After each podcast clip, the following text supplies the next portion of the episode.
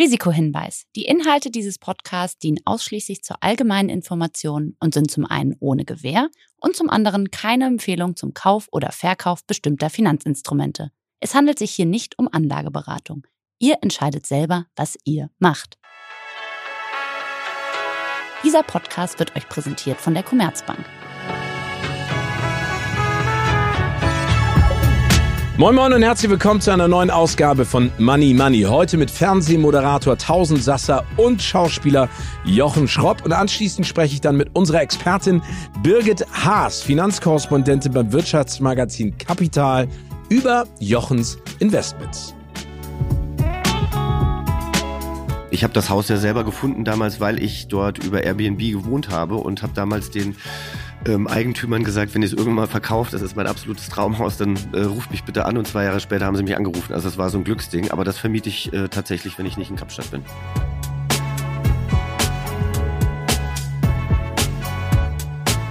Bevor es jetzt losgeht, noch ein kurzer Hinweis in eigener Sache. Am 18. Mai wird die erste Finance Forward Konferenz in Hamburg stattfinden.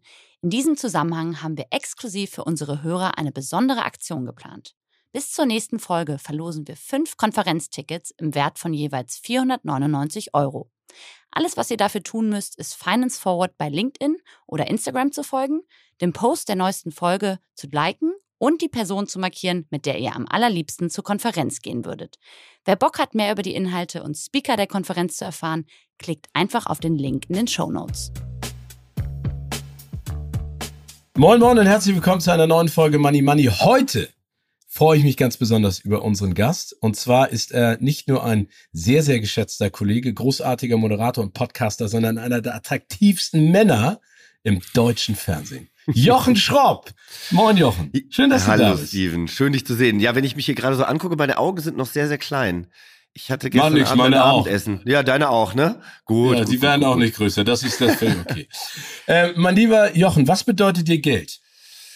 Ah, Unabhängigkeit im Endeffekt. Also ich hatte sehr viele Jahre als Schauspieler, wo ich nicht so viel Geld zum Leben hatte und wo ich irgendwie immer Existenzängste hatte und dachte, wo kommt jetzt irgendwie die nächste Miete her und da immer wieder auf meine Eltern zurückgreifen musste und ich bin froh, dass diese Zeiten vorbei sind, ja. Also im Endeffekt Unabhängigkeit, ja.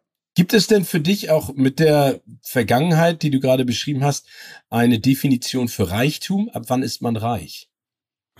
Die würde ich anders definieren. Also Reichtum für mich bedeutet eigentlich eher ähm, Menschen in meinem Umfeld zu haben, auf die ich mich verlassen kann, die mich stützen, mit denen ich lachen kann. Und Gesundheit finde ich eigentlich auch viel, viel, viel wichtiger im, im Reichtumsspektrum als jetzt unbedingt Geld.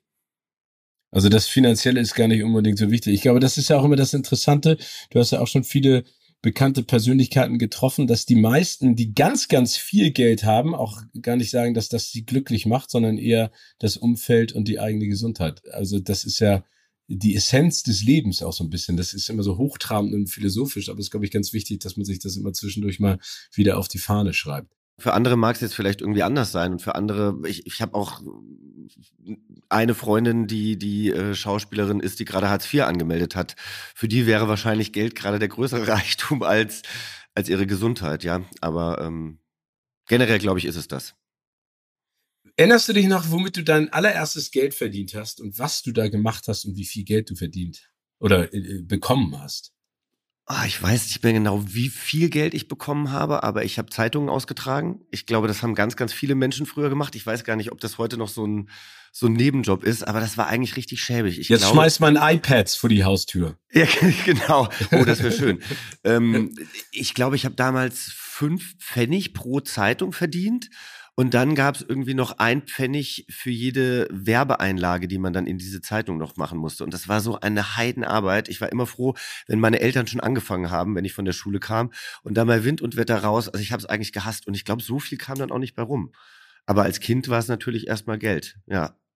Ja, und vor allen Dingen auch in der Relation, ne? Ich glaube, das war so das erste Geld, das habe ich auch früher gemacht. Ich habe immer Gartenarbeit gemacht und das war so anstrengend, auch bei Wind und Wetter. Und das, was du dabei rausbekommen hast, war echt ein Pups, aber trotzdem hat es irgendwie, hat sich das gut angefühlt, dass man sozusagen selber was in der Tasche hatte. Also ich wollte auch irgendwie Geld dazu verdienen. Ich wollte auch irgendwie mein Taschengeld vermehren. Meine Schwester irgendwie nie. Die war immer mit allem zufrieden. Aber ich, ähm, ich fand das okay. Ist doch auch völlig okay. Erinnerst du, was du dir von deinem ersten großen Gehalt gekauft hast? Hast du dich selber belohnt mit irgendwas ganz Besonderem? Oh. Naja, ich weiß, dass ich als Kind, weißt du noch, was ein Wauzi ist? das ist gar nicht. Nee. nee. Ich weiß nicht, was ein weiß. Nee, was ist ein Wauzi? Ein Wauzi war so ein Kuscheltier, das war so ein Hund und ähm, die Werbung war, glaube ich, damals, dass du die aus dem aus dem Tierheim gerettet hast. Also du hast die quasi gekauft und die kamen dann auch in so einem kleinen Käfig und hast sie dann adoptiert. Und es gab kleine Wauzis und große Wauzis. Und ich wollte meinen großen Wauzi haben, der kostete aber irgendwie knapp 40 Mark. Und die kleinen Wauzis kosteten 12. Und sagen wir es mal so, ich habe es nie zum großen Wauzi geschafft, aber ich hatte irgendwann fünf kleine. Also so äh, bin ich dann mit meinem Geld ausge... Oder so bin ich mit meinem Geld Das ist ein Stofftier dann gewesen, oder was? Genau. Dass ja. gebellt hat, oder hat es auch Geräusche nee, gemacht? Das, hat, das war einfach nur ein Wauzi. Das war einfach nur ein Stofftier, genau. Aber die hat man irgendwie früher gesammelt und die fand ich ganz toll. Aber ich war eben immer so ungeduldig, dass ich mir dann immer das kleinere Modell gekauft habe und davon dann fünf, anstatt dass ich irgendwie mal sparen konnte. Das ist eigentlich bis heute so geblieben. Ich bin kein guter Sparer. Du bist kein guter Sparer, aber kommen wir mal vielleicht zu dem Thema Finanzen jetzt äh, im Allgemeinen. Ich gehe jetzt mal davon aus, du hast es ja auch angesprochen, du bist jetzt unabhängig, du verdienst gutes Geld, du arbeitest viel, kaufst dir aber von dem verdienten Geld keine Wauzis mehr, sondern mhm. was machst du mit deinem Vermögen? Wie hast du das verteilt und angelegt? Ja, also ich habe ja mir vor einiger Zeit ein Haus in Kapstadt gekauft. Ich habe auch noch eine Wohnung in Berlin abzuzahlen. Das ärgert mich ja auch dann manchmal so, dass man natürlich eigentlich vielleicht ja, bei der Bank einen guten Deal hat, aber dann hat man mal mehr Geld und kann es aber dann auch nicht in die Wohnung stecken, sondern das wird halt jetzt auch noch so ein paar, äh, paar Jahre so laufen. Ich habe eben diese, diese Wohnung in Berlin, ich habe das Haus in Kapstadt und dann habe ich einen tollen äh, Freund einer Freundin, der ähm, investiert und bei dem habe ich auch noch ein bisschen Geld angelegt. Und dann bin ich ja auch noch in eine Juicebar und ein Startup investiert. Genau. Gehen wir das mal alles äh, durch. Also als erstes Immobilien. Das sind mhm. ja aber Immobilien, die du nicht vermietest, sondern die sind sozusagen für dein eigenes Glück und dein eigenes Herz. Doch, in Kapstadt äh, das Haus vermiete ich, wenn ich nicht da bin. Weil dafür ist meine Zeit momentan einfach noch zu knapp äh, bemessen, dass ich sie in Kapstadt verbringen kann. Und ähm, ich habe das Haus ja selber gefunden damals, weil ich dort über Airbnb gewohnt habe und habe damals den ähm, Eigentümern gesagt, wenn ihr es irgendwann mal verkauft, das ist mein absolutes Traumhaus, dann äh, ruft mich bitte an. Und zwei Jahre später haben sie mich angerufen. Also es war so ein Glücksding. Aber das vermiete ich äh, tatsächlich, wenn ich nicht in Kapstadt bin. Okay, also aber das äh, äh, ist das auch ein Investment, was sich lohnt? Also ist das Recoupment, das du bekommst über die Vermietung auch eine gute Rendite oder ist es momentan noch ein Passionsprojekt, weil du sagst, perspektivisch irgendwann würde ich schon gerne nach Kapstadt auch ziehen? Also ich wünschte, ich könnte sagen, dass es sich lohnt, ähm, das zu vermieten. Also natürlich lohnt es sich das, weil man einige Kosten damit deckelt, aber die ähm, ja, Vermietungspreise in Kapstadt sind relativ gering. Es gibt sehr, sehr viel Angebot und deswegen ist es eigentlich im Moment eher ein Passionsprojekt, weil ich auch einfach noch viel reinstecken musste. Das Haus ist von 1870, dann hast du hier wieder eine feuchte Hauswand. Ähm, jetzt habe ich noch hinten, weil ich keine wirkliche große Außenfläche hatte, eine Dachterrasse auf, äh, draufgebaut in der Pandemie. Also ich habe die Zeit auch genutzt, aber es ist schon so, dass eher immer wieder Geld reinfließt. Ah, es nervt mich auch ehrlich gesagt ein bisschen. Manchmal denke ich mir, ich habe mir dieses Haus äh, ans Bein gebunden, was ich wirklich liebe und was wirklich schön ist. Aber ich denke mir, für das Geld, was ich schon ausgegeben hätte äh, oder habe, hätte ich sehr, sehr guten Urlaub machen können. Dort. Okay, aber das heißt, äh, du hast es getan, ärgerst dich zeitweise drüber, aber hast dein Geld ja auch in andere Sachen angelegt. Du hast es eben gerade angesprochen, eine Juice Bar. Ähm, erzähl mal ganz kurz über die Investments. Ist das ein Startup? Ist das etwas, was du perspektivisch gemacht hast, um jemanden zu unterstützen? Oder weil du glaubst, das ist ein gutes Investment, weil du auf lange Sicht auch da Geld äh, wieder zurückbekommst. Ja, also grundsätzlich habe ich natürlich investiert, weil ich ähm, hoffe, dass ich irgendwann äh, gutes Geld dafür zurückbekomme. Aber auch da war es so, ein guter Freund von mir hat äh, diese Firma gegründet mit zwei anderen Freunden und die haben damals einfach jemanden gesucht oder unterschiedliche Leute gesucht, die dort investieren. Ich fand das eine super Sache. Ich kannte Juice Bars eben auch aus Kapstadt oder auch aus Amerika. Ich meine, mittlerweile bekommst du in Deutschland. Jamba Juice, erinnerst du das noch? Oh, das habe ich geliebt. Jamba, ich auch. Oh, Wahnsinn. Jeden Tag. Und Steven, haben die nicht mit irgend, aber die haben doch mit irgendeinem so olfaktorischen Duft da auch gearbeitet. Also wenn du da reinkamst, es roch genau. alles nach äh, Orange oder so und ähm, du hast mit diesem Duft eben Jamba Juice verbunden. Ich hab's geliebt. Ja. ja. Und dann, dann gab's noch diese Grasshots. Erinnerst du das auch noch? Dann konntest du so Wheatgrass. frisch gemietet, ja, Wheatgrass. Ähm, ich weiß es ehrlich gesagt nicht mehr. Also ich, ich bin jetzt ja bald wieder da, ich werde mir das nochmal angucken, aber damals, also ist jetzt ja auch schon 20 Jahre her, gab es mhm. an jeder Ecke einen Jamba Juice und ich fand die super. Also insofern, ich habe da auch, aber äh, das, das verbinde ich auch immer mit Sonne und Fröhlichkeit und so ein bisschen draußen sein. Ja, also wir haben, wir haben auch äh, wunderschöne Flächen in Berlin und man kann auch bei uns schön draußen sitzen. Ähm, wir sind mittlerweile auch auf dem Kosmetikmarkt vertreten. Also eigentlich war es am Anfang war es eine, ein veganes Café mit ähm, Fokus eigentlich auf Gesundheit und diesen Säften, die auch alle individuell irgendwas für deine Gesundheit tun. Also du konntest quasi dann die, die Säfte aussuchen nach den unterschiedlichen Sachen, die du für deinen Körper brauchst. Ich finde es nach wie vor ein tolles Konzept. Ähm, und ich hätte nicht investiert, wenn ich nicht dran geglaubt hätte, aber es ist mir wieder zugefallen, eben weil ein Freund von mir das gegründet hat, ja. Bist du noch in andere Startups oder in andere Firmen investiert? Nein. Ich werde okay. immer mal gefragt, aber ich, ähm, ich habe dann immer wieder in diese Firma investiert oder dann Darlehen gegeben, weil es am Anfang eben auch hier unter holprig war und ähm, bin damit eigentlich auch ganz zufrieden. Ich bin also ich könnte es jetzt nicht wie unser Kollege Joko machen, der äh, in wahnsinnig viele Startups investiert ist und ähm, damit vielleicht dann auch mal auf die Nase fallen kann oder sowas. Das ist mir, ich bin kein spekulativer Mensch, was das angeht. Und auch kein risikofreudiger Mensch, würdest du sagen, oder ist es äh, trotz, also bist du risikofreudig, wenn du an etwas glaubst? Ich bin risikofreudig, wenn ich an etwas glaube und ich bin auch risikofreudig in der Anlage, aber dann habe ich eben einen Menschen, der das Geld für mich anlegt und ich kann einfach nur sagen, hier, wir machen mal mit, mit ein bisschen mehr Risiko, aber das ist es dann auch schon, ja. Das ist der Freund der Freundin, von dem du gerade gesprochen hast, der dich in Finanzfragen ein bisschen berät. Mhm. Wie ist denn da dein Vermögen verteilt? Also woran investiert ihr? Also in Bitcoins, in ETFs, in keine Ahnung, in Aktienpakete, wie, wie, wie geht das vonstatten? Oder bist du da jemand, der sagt, hier ist mein Geld, bitte mach was Vernünftiges damit und den Rest will ich gar nicht wissen? Genau so ist es. Also mir, mir war wichtig, dass er es irgendwie nachhaltig anlegt und dass er jetzt irgendwie nicht in Waffen oder sonst irgendwas dealt. Ähm, das ist unsere Absprache, also dass es quasi ethisch vertretbar ist. Aber was er da macht oder wie er das macht, ist mir relativ egal. Er macht's gut.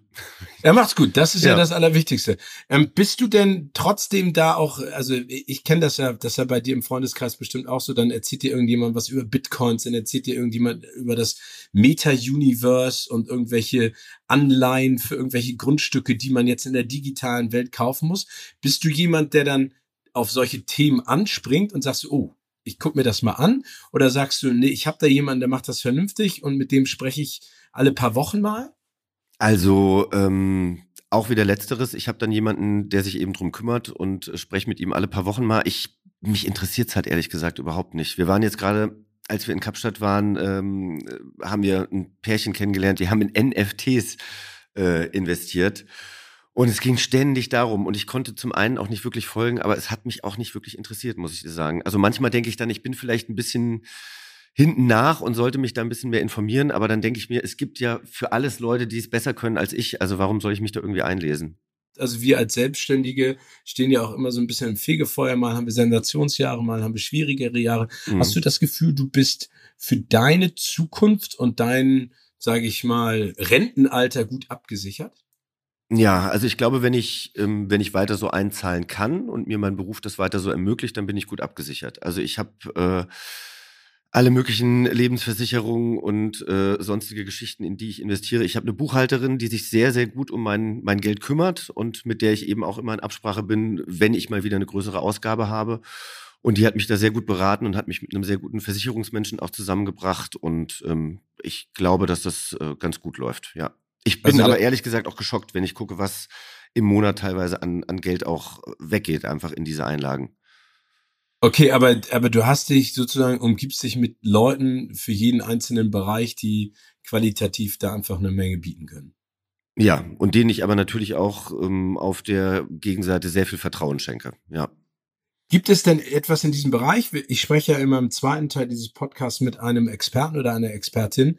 Gibt es einen Bereich, zu dem du eine Frage hast auf dem Finanzmarkt, die diese Person beantworten könnte? Also was dich interessiert?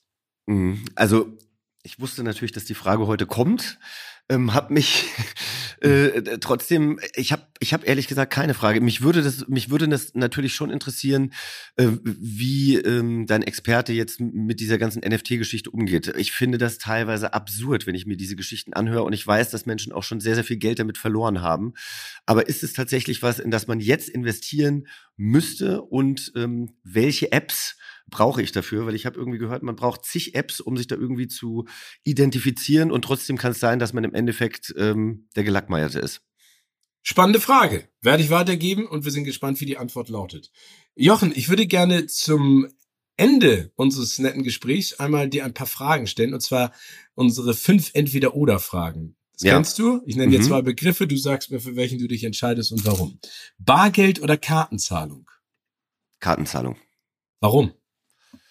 Weil ich es super praktisch finde und weil ich sagen muss, ich habe immer noch hinten äh, irgendwie in meiner Krustelkammer eine Box stehen mit ganz, ganz vielen Münzen aus allen Herren Ländern, die ich wahrscheinlich irgendwie nie wieder ausgeben werde. Und ich finde Kartenzahlung einfach total praktisch. Und wenn man weiß, was sein Budget ist, und es gibt ja mittlerweile auch Apps, die dein Budget kontrollieren, dann finde ich Kartenzahlung immer noch safe. Geiz oder Gier? Das finde ich echt eine schwierige Entweder-oder-Frage ich bin nicht geizig, ich bin auch nicht gierig, ich bin großzügig. Sehr schön. Nein, aber das ist ja gut. Du hast ja auch vorhin schon gesagt, dass du jemand bist, der gerne das Geld ausgibt, das er verdient, was ich ja auch eigentlich richtig finde. Weißt du, ich habe halt auch keine Familie und ich habe teilweise eben auch Freundinnen, die äh, die Schauspielerinnen sind oder so, die die nicht so viel Geld haben und wenn ich in Urlaub fliegen will und ich möchte gerne Freundin mitnehmen und die hat irgendwie das Geld nicht, dann, dann versuche ich sie da zu unterstützen oder lade sie ein. Aber das ist für mich halt auch meine, die Familie, die ich mir ausgesucht habe und dann teile ich mein Geld auch gerne. Ja. Toll. Bankräuber oder Kunstfälscher? Hm. Kunstfälscher. Irgendwie hätte ich dann nicht so ein schlechtes Gewissen, wie, obwohl eine Bank kann man. Ach, das ist beides blöd. Wahrscheinlich, wahrscheinlich würde ich, würde ich beides nicht machen. Bin ich zu anständig für. Mann, Steven, ich habe einmal im Leben eine Hörspielkassette geklaut, ja. Das, das, das ist irgendwas, was mich immer noch äh, in Träumen verfolgt. Ich bin weder gut Wie, Welche war das denn? Welche war das denn? Oh, soll ich dir das wirklich? Das ist auch so peinlich. Ja, sag's mir es, war eine, es war eine Barbie-Hörspielkassette. Und warum hast du die geklaut? Im Spielzeugladen? Oder es so war die einzige, die im Spielzeugladen quasi griffbereit lag. Ja. Und das, äh, ich habe nie mehr irgendwas geklaut. Das war ganz, ganz schrecklich für mich. Ich habe dann erst mal meinen Eltern erzählt, ich hätte sie geschenkt bekommen von einer Klassenkameradin, die umgezogen ist. und irgendwann konnte ich diese Kassette nicht mehr in meinem Zimmer haben, weil ich sie so, weil ich das so schrecklich fand, dass ich das gemacht habe, dass ich sie weiter verschenkt habe. Aber ich kann dir dazu nur erzählen, ich habe äh, in einem kleinen, äh, ganz bezaubernden Spielzeugladen auch in meiner Kindheit einen Flummi geklaut. Ja. Und bin dann ganz schnell rausgelaufen und habe damit dann auf den Schulhof gespielt und der ist mir dann in den Schulteich reingefallen. Und dann habe ich im auch Nachhinein blöd, auch ne? gedacht, das, ja, genau, das ist die Strafe von oben. Das habe ja. ich dann auch nicht mehr getraut. Das war echt, echt schwierig. Lottogewinn oder Sofortrente? Ah, ich sag mal Lottogewinn. Ich glaube, das macht einfach mehr Spaß. Kannst du natürlich auch tiefer fallen, aber irgendwie finde ich so ein Lottogewinn weitaus reizender als Sofortrente.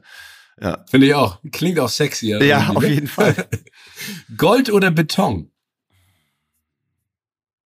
Mittlerweile wahrscheinlich eher Gold, aber ich habe eher in Beton angelegt, ja.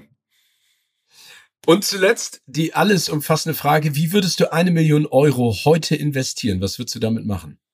Ja, ich dachte ja eigentlich, ähm, dass ich sie in ähm, pflanzliche äh, oder in pflanzlichen Fleischersatz irgendwie investieren wollen würde, aber ich habe ja gerade gehört, dass die Beyond Meat Aktie komplett abgestürzt ist. Wahrscheinlich wäre das ja? total blöd gewesen. Deswegen habe ich Menschen, die sich drum kümmern. Ich würde wahrscheinlich ins Falsche investieren. Aber warum ist die abgestürzt? Also ich mag Beyond Meat ehrlich gesagt total gerne. Ich, finde, ich finde, das ist äh, der beste Fleischersatz, äh, den ja. ich mir vorstellen kann. Ich, so weit bin ich dann wieder nicht in Recherche gegangen, Steven, aber ähm, ich, ich hörte davon. Aber das heißt, du würdest deine komplette Million in äh, Fleischersatzprodukte äh, investieren oder würdest du auch noch ein bisschen was abzweigen und was anderes damit machen? Ach du, ich, ähm, ich würde mir wahrscheinlich noch irgendwo ein Grundstück am See kaufen und äh, da vielleicht auch wieder in Beton investieren. Ähm, und würde gucken, dass ich es überall so ein bisschen verteilt bekomme, ja, so wie ich es halt jetzt auch mache. Sehr schön. Jochen, es war mir ein Fest, mit dir zu schnacken. Bleib gesund Gefühl, und munter. Ich war wahrscheinlich der, der un, äh, Nein Nein, nein, nein, überhaupt nicht. Nein, ich finde, guck mal, ich finde, der Punkt ist ja ganz wichtig. Ähm, mich macht das ja auch immer nervös, wenn ich mit Freunden und sowas spreche, die dann sagen, ja, ich investiere da rein, das habe ich gelesen, die App habe ich. Und dann denke ich immer so, alter Falter, was machst du, Gätchen? Du machst ja nichts richtig. Aber ich sehe das ja auch so wie du. Ne? Ich finde, es gibt ja genügend Menschen, die ein unfassbares Fable für diesen Bereich haben. Und dafür ist dieser Podcast ja auch ein bisschen, dass mhm. man da draußen mitbekommt, was man machen kann. Und es gibt genügend Menschen, die einfach ähm, eine Leidenschaft äh, für den Finanzmarkt haben und sich da bestens auskennen. Und warum nicht die unterstützen mit meinem Geld, dass die mich unterstützen mit ihrem Wissen? Finde ich ja genauso richtig.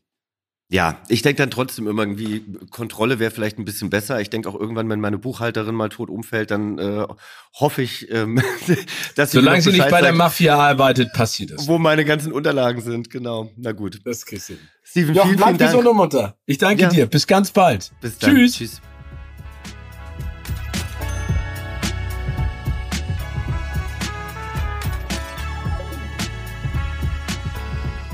Und ich freue mich jetzt sehr mit unserer Expertin, der Finanzkorrespondentin beim Wirtschaftsmagazin Kapital, Birgit Haas, zu sprechen. Moin, moin, Birgit. Hallo, Steven.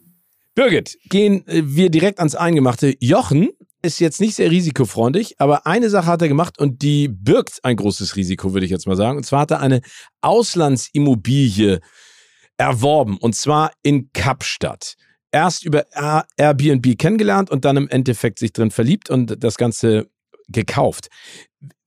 Ich sag jetzt mal so, er sagt selber, das wirft nicht wahnsinnig viel Rendite ab durch die Mieteinnahmen. Das ist eher so ein äh, Liebhaberprojekt, das er an dieser Stelle hat. Gibt es für dich jetzt als Expertin Länder, wo sich eine Investition in eine Immobilie lohnen? Oder kann das in Südafrika in Zukunft auch noch so sein? Ähm, ach, ich habe gerade gehört, dass in Frankreich an der Côte d'Azur, in Saint-Tropez und so ähm, Oligarchenvillen billig demnächst auf den Markt kommen. Äh, also da könnte man heißt sicher von 40 Millionen auf 39,5 Millionen. Ja, genau, aber wenn man das nötige Kleingeld hat, kann man da vielleicht einen Schnapper schießen. Ich guck mal. Und äh, ja, genau, Steven. Also das wäre doch mal was für dich. Aber ansonsten ist es tatsächlich so, äh, wir reden hier ja nicht von irgendwelchen Immobilien im Ausland, also Büro- oder Wohnimmobilien im großen Stil, sondern von Ferienwohnungen. Und das ist so ein eigenes Segment. Und es kann tatsächlich ganz schön lukrativ sein. Äh, früher gab es da Rendite zwischen acht und zehn Prozent. Und äh, ja, die sind so ein bisschen geschrumpft. Mittlerweile ist man da vielleicht eher so bei zwei bis fünf Prozent. Ähm, genau. Und man kann da aber immer noch eine ganz gute Gelegenheit finden, zum Beispiel in Italien, in Spanien und in Frankreich. Da sind einfach die Immobilienpreise in den letzten Jahren nicht so stark gestiegen wie in Deutschland. Für den Preis für eine 100 Quadratmeter Wohnung in Berlin bekommst du drei genauso große am Gardasee. Ja, ich meine, das ist doch mal was. Wow, okay, aber das heißt, man sollte, wenn man im Ausland in Immobilien investiert, sich auf jeden Fall die Location angucken, logischerweise, und ob das ein beliebtes Urlaubsziel auch ist für die Deutschen, weil man ja innerhalb Deutschlands sozusagen die Ferienimmobilie vermieten würde. Ja, genau. Also das, da kommt es ganz, ganz arg auf Lage, Lage und nochmal Lage an, wie man so schön sagt. Ähm, also so eine miefige Bruchbude im Hinterland, fernab von Freizeitmöglichkeiten, ähm, Sehenswürdigkeiten und Einkaufsgelegenheiten, die kann man nur schwer vermieten und dann bringt das natürlich auch nichts.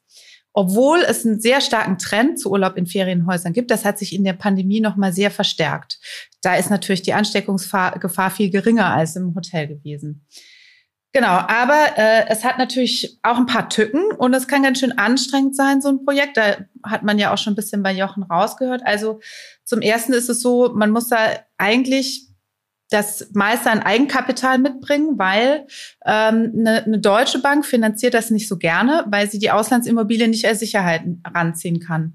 Und eine Bank im Ausland finanziert das auch nicht so gerne, weil wenn du jetzt so eine Oligarchenvilla kaufst und dann merkst du, oh, ich kann die gar nicht bezahlen und eine französische Bank hat das finanziert, dann kann die aber gar nicht auf dein deutsches Gehalt äh, oder Einkommen zugreifen. Äh, und deswegen lassen Banken davon lieber die Finger.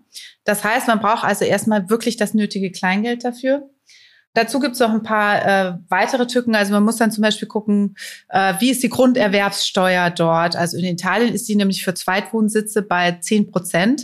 Und das macht natürlich so ein bisschen was von diesen günstigen Immobilienpreisen auch gleich schon wieder futsch. Du hast ja eben schon ein paar Faktoren angesprochen. äh, was mich jetzt interessieren würde, also Kapstadt ist ja auch nicht um die Ecke. Ne, das heißt, man braucht da ja schon über zehn Stunden mit dem Flugzeug hin aus Deutschland. Ist es denn auch wichtig, du hast von, von der Lage gesprochen, der Ferienimmobilie im Land, aber ist es denn auch wichtig, dass man das schnell erreichen kann? Äh, ich finde schon. Also ähm, ich fange mal anders an. Also Kapstadt hat natürlich eine politisch schwierige Situation.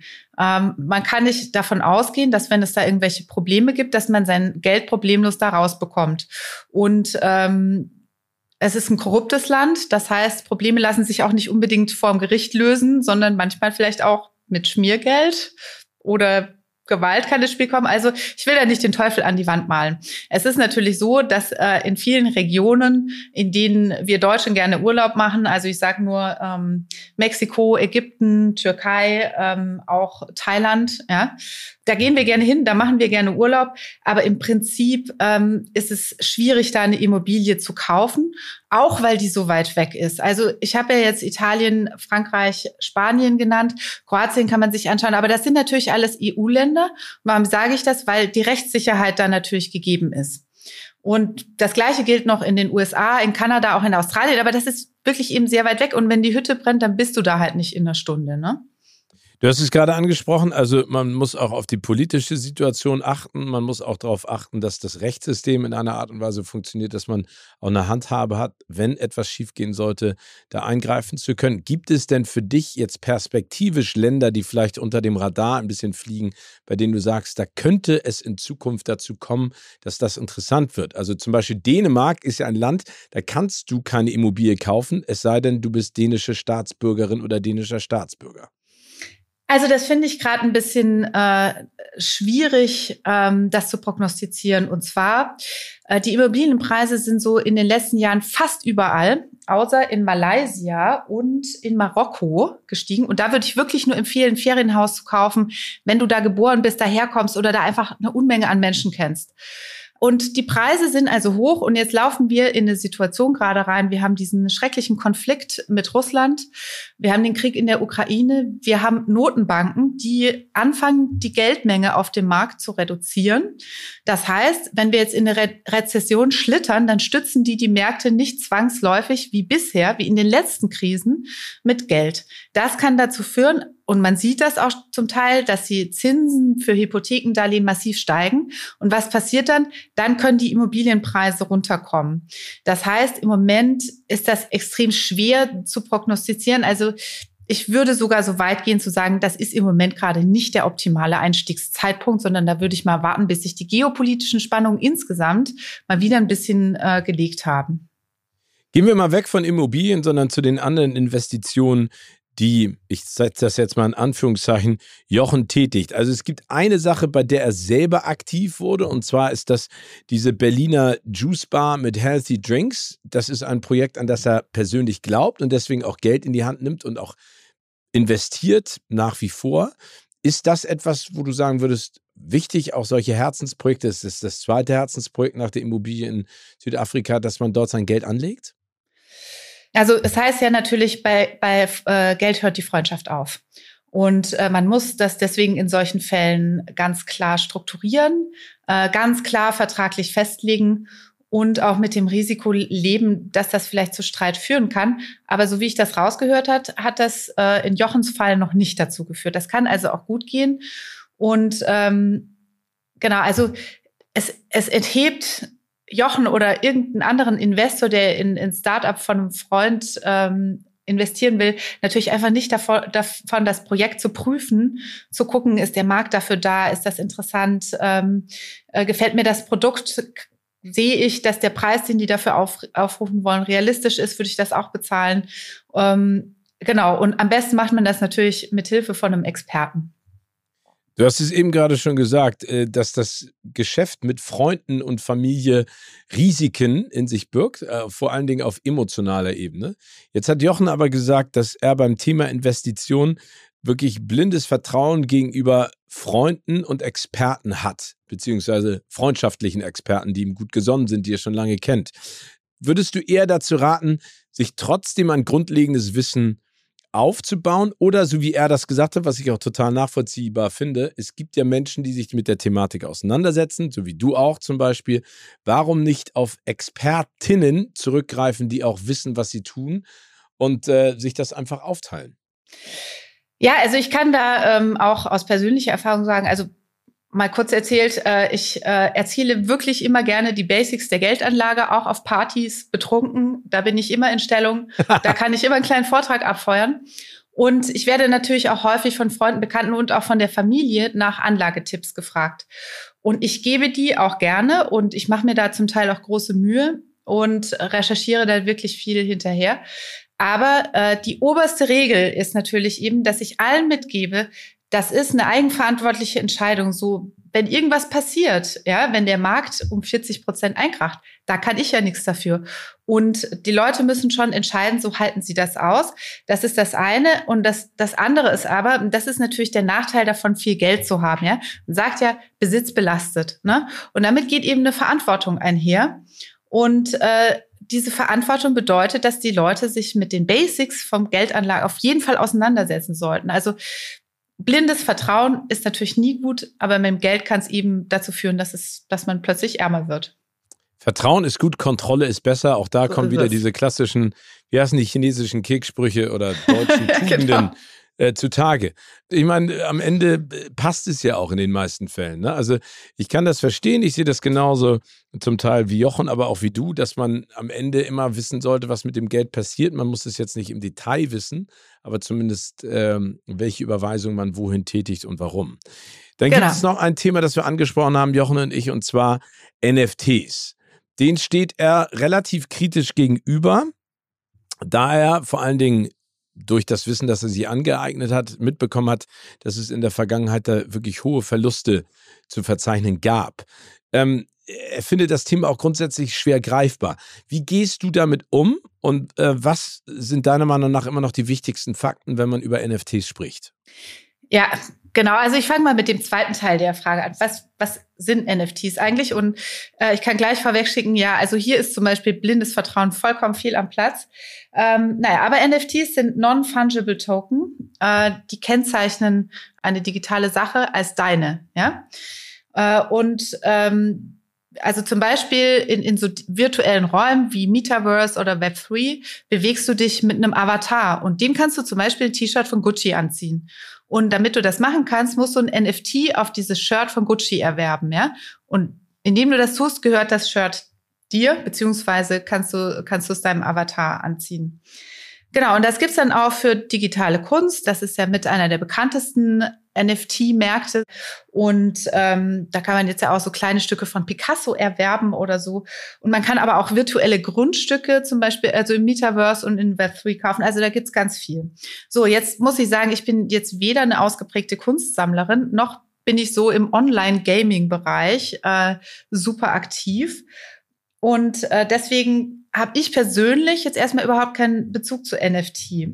Und ähm, aber ich bin mir sicher, dass sich das ändern wird in Zukunft und deswegen informiere ich mich da auch immer drüber, weil wir alle in Zukunft viel häufiger in diesen virtuellen Räumen abhängen werden und uns da treffen werden. Ähm, also auch wir könnten diese Aufnahme in Zukunft in einem virtuellen Raum machen und dann sitzen wir da quasi mit unseren Augmented Reality Brillen und sehen uns irgendwie 3D. Ja? Aber als Anlageklasse ist das Ding total schwierig, weil NFTs locken ganz viele Betrüger an. Das ist total intransparent, ähm, das ist nicht reguliert und das kann dann schon mal ganz schön nach hinten losgehen, wenn man da das falsche Investment tätigt. Okay, also kannst du schon verstehen, dass er sich da ein bisschen zurückhält? Oder dass man ja. sich grundsätzlich zurückhält, wenn man nicht in der Thematik drin ist. Aber wie würdest genau. du denn ähm, NFTs aktuell einordnen? Du hast ja gesagt, es gibt auch viele Betrüger da im Umlauf. Es, wir haben ja auch gesagt, es ist immer noch äh, eine sehr politisch instabile Lage, ähm, auch was die Pandemie angeht und da die nächsten Schritte. Würdest du sagen, es ist sinnvoll, jetzt vielleicht Geld in die Hand zu nehmen und in NFTs zu investieren, weil es eine unsichere Zeit ist und die Preise vielleicht gerade nicht so hoch liegen und man im Endeffekt dann damit höhere Gewinne erzielen kann? Oder weil die Zeit gerade so unsicher ist, sollte man auf jeden Fall nochmal warten? Also ich kenne Leute, die beschäftigen sich täglich damit, ja, äh, weil sie zum Beispiel Grundstücke in virtuellen Räumen traden und oder weil sie ähm, weil sie irgendwie Spieler sind und täglich damit umgehen und weil sie die Technologie verstehen. Aber so Leute wie du und ich, Steven, die das vielleicht nicht tun, ähm, da würde ich sagen, da ist egal, ob da jetzt ein guter oder ein schlechter Einstiegszeitpunkt ist. Das sollte man einfach nicht machen. Ähm, aber Leute, die das beurteilen können, für die könnte das jetzt natürlich interessant sein. So die Kurse sind, sind ja gerade insgesamt schwach. Aber man muss einfach bewerten können, ist da ein echtes Projekt dahinter? Sind da Leute dahinter, die sich nicht mit meinem Geld aus dem Staub machen? Und das kannst du nur, wenn du tief in der Szene drin steckst. Siehst du denn NFTs als Hype oder als eine nachhaltige Investition? Also noch ist es ein Hype, aber ich kann mir vorstellen, dass das in 10 bis 20 Jahren äh, eine reelle Assetklasse wird, genauso wie Kryptowährungen. Die sind ja auch noch nicht so eine richtig, sage ich mal, durchregulierte Assetklasse, aber die sind auf dem Weg dahin. Ne? Und genauso kann das mit NFTs meiner Meinung nach auch passieren. Also gucke ich mir das Ganze aus meiner Oligarchenvilla an der Côte d'Azur noch ein paar Jährchen an. Siehst du, und wenn du in der sitzt, dann weißt du auch, was du hast. Ja, stimmt. Noch eine letzte Frage, Birgit. Ähm, gibt es denn Apps, die man vielleicht sich auch runterladen kann, um in dieses Thema NFTs ein bisschen besser einzusteigen, die am helfen, eine Guideline geben? Wenn man ein NFT kaufen will, braucht man erstmal ähm, Ether, also die Kryptowährung äh, von Ethereum. Und äh, die kauft man über eine ganz normale äh, Kryptobörse, Binance, Coinbase zum Beispiel. Und die beiden haben auch ähm, äh, NFT-Handelsplätze, ja. Und mit den Ether kann man dann eben NFT kaufen, ne? Und äh, also wenn ich jetzt einfach mal gucken will, ohne das mir im Wallet anzuschauen, sondern einfach mal von außen reingucken will, gehe ich immer auf die Seite coinbasemarketcap.com. Äh, da ist nämlich alles aufgeführt, was es gibt mit Statistiken und so weiter. Das ist eine super Seite, sehr informativ. Genau, die kann ich empfehlen. Super. Birgit, vielen herzlichen Dank wieder für deine Expertise und die schönen Ausführungen. Bleib gesund und munter Danke und ich freue mich aufs nächste Mal. Ja, bis dahin, ich mich auch. Ciao. Tschüss.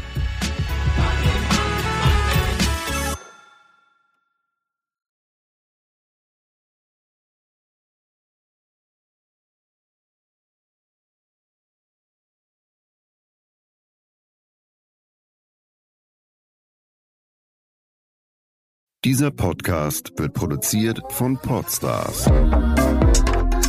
bei OMR.